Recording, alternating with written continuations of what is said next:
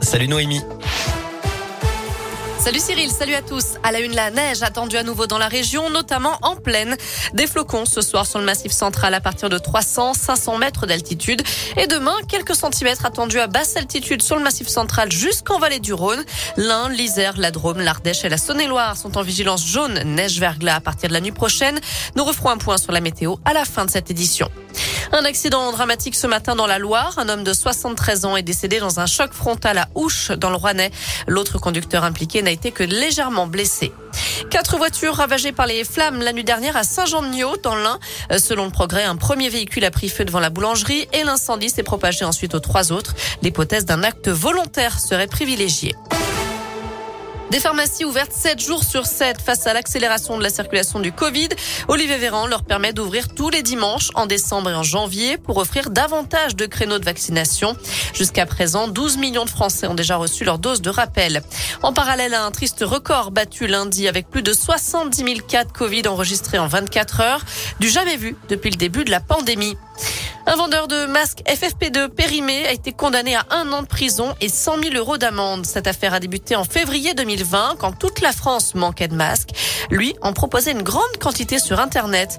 Un acheteur de lin lui a d'ailleurs commandé 90 000 masques. Sauf que le fabricant a repéré les produits et a porté plainte. D'autant que les dates de péremption avaient été changées. L'homme a finalement été interpellé lors de la livraison.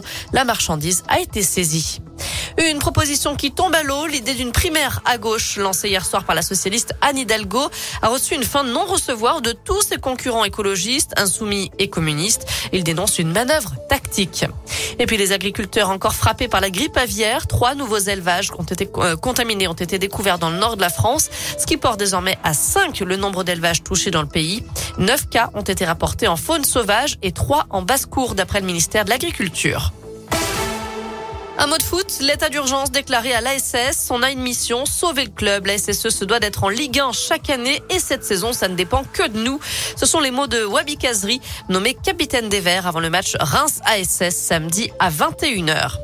Et puis la lyonnaise Manon Brunet a été élue escrimeuse française de l'année par les internautes, résultat d'un sondage organisé par la fédération.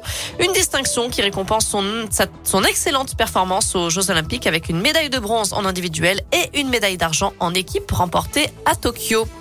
Voilà pour l'essentiel de l'actu. Côté météo, je vous le disais, la neige est attendue jusqu'en pleine la nuit prochaine, du massif central jusqu'en vallée du Rhône. Plusieurs départements sont en vigilance jaune, neige verglas. Le Rhône est en vigilance crue.